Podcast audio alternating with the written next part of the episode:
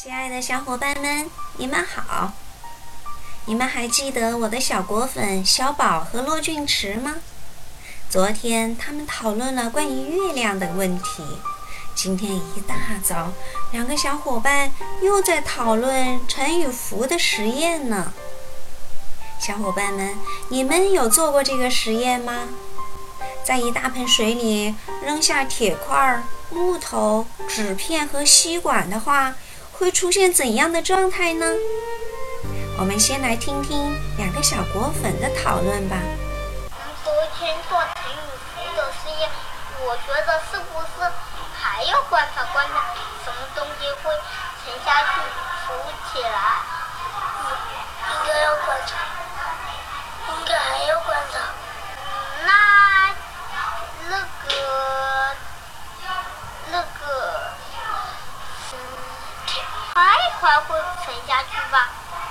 会，因为很重，放在水里就它就会沉下去。为什么大轮船不会沉下去呢？它那种嗯上面也有好多好多小宝块块的。我可以告诉你，水可以，我水在底下顶住它。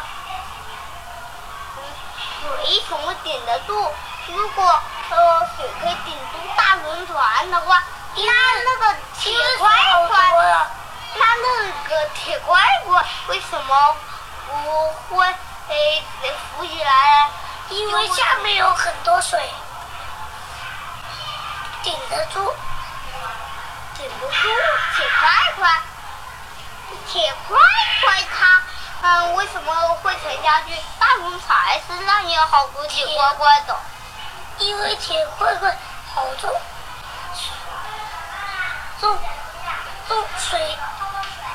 起它，就掉下去了。可是铁块块能拿得起呀，大轮船又没有人可以搬起它。谁可以搬起来？是我。那如果可以搬起大轮船的话，那为什么就肯定可以搬起铁块块？为什么铁块块就沉不下去？因为因为水搬船是大力士，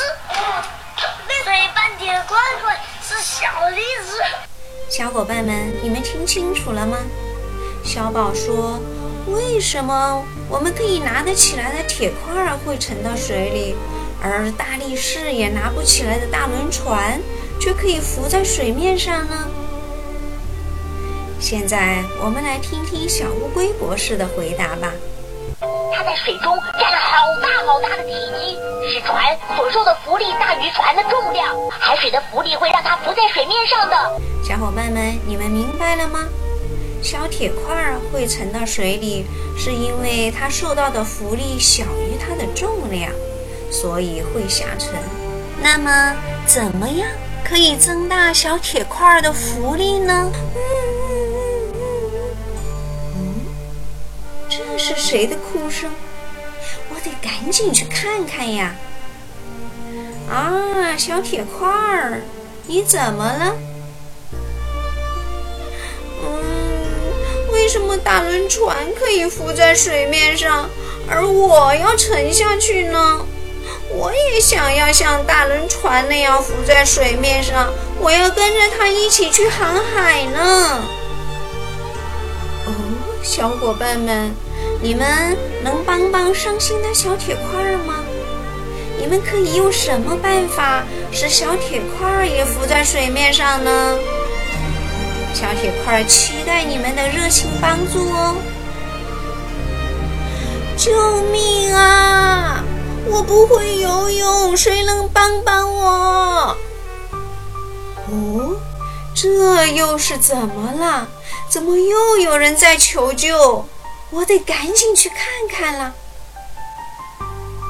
啊，原来是一只小老鼠掉在水里了，大家正在帮助它呢。小松果现在又来给你们现场转播吧。小老鼠过河，河对岸有一片樱桃林，樱桃熟透了。像一个个小红灯笼挂在树上。小老鼠眼巴巴地在河这边看着，口水滴滴答答往下落。小老鼠捡到半只椰子壳，它用椰子壳做了一只小船。小老鼠撑着椰子壳小船来到了河对岸，它拴好小船上了岸。